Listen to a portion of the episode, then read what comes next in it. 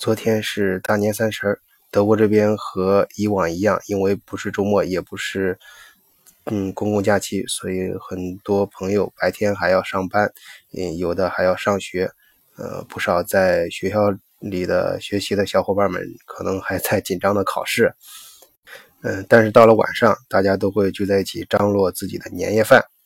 同时会在网上看春晚直播的回放。春节联欢晚会的内容，每年大家都会吐槽，但是像我们在海外的，每年肯定还都会看，呃，因为这是一种习惯啊，这也是一种亲情。呃，今年的春晚，我特别想说的是，它这个红包，哎，令我眼前一亮。当然，往年啊，呃，像以前是，包括很多选秀节目，我们在海外有时候也追看国内的这些综艺节目，也有很多啊类似的这种。呃，手机投票啊，或者手机红包，嗯，但今年呢，好像格外亮眼。我看了一下数据，在一个小时内，有将近六千万家庭参与了红包互动。首轮红包是一点五万台手机，啊，一千五百台扫地机器人，三千份金条。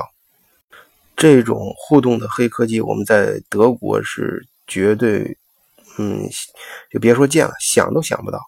这种网络黑科技绝对已经发展到令德国人叹官为叹止的地步。哎，这让我想到，嗯，前几年有一种说法啊，也是我自己的感觉，就好像是手机啊，还有一些新的科技产品，让大家的感情，包括亲情，都逐渐疏远了。呃，可是这一次，呃，让我感觉到眼前一亮，这也是我呃想说的原因，就是。呃，科技呃，这次这种红包互动的这种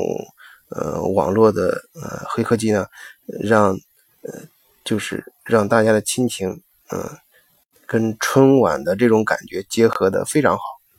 由此可见呢，科技本身是中性的，它可以让你变成低头一族，变得跟朋友之间更陌生，但同时也可以帮你拉近和亲人之间的距离。让你看春晚更方便，不管是在国内还是在国外。同时，在你看春晚的时候，